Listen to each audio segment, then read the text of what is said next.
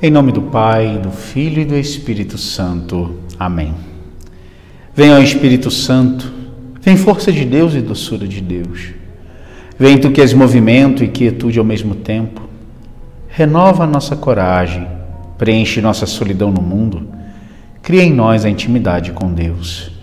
Já não dizemos como o profeta vem dos quatro ventos, como se não soubéssemos de onde vens. Nós dizemos, Vem Espírito do lado transpassado de Cristo na cruz. Vem da boca do ressuscitado. Amadas irmãs, queridos irmãos, nesta segunda-feira, dia 14, celebramos a festa da exaltação da Santa Cruz. Uma festa profundamente relacionada com a Sexta-feira Santa que é celebrada justamente para darmos todo o esplendor que este mistério tem.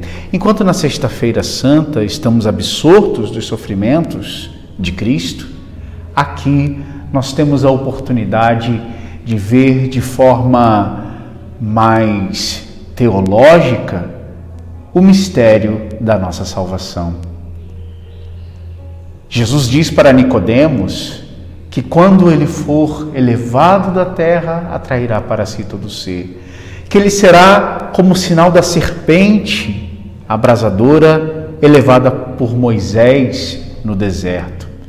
Neste episódio, rapidamente para lembrarmos, o povo que murmurava foi picado por serpentes enviadas por Deus. E o remédio estava em olhar para uma serpente de bronze uma serpente que foi colocada numa haste que servia de sinal de cura. A cruz é exatamente isso: um escândalo, uma dor, uma situação escandalosa, mas que, ao ser contemplada, ao ser abraçada, traz para nós o remédio do escândalo, da dor, da loucura que é o nosso pecado. Meus irmãos, a cruz já não é mais condenação, mas é, como diz Jesus, um sinal do amor de Deus por nós. Pois Deus amou tanto o mundo que deu seu Filho unigênito para que não morra todo aquele que nele crer, mas tenha vida eterna. De fato, Deus não enviou seu Filho ao mundo para condená-lo, mas para que o mundo seja salvo por ele.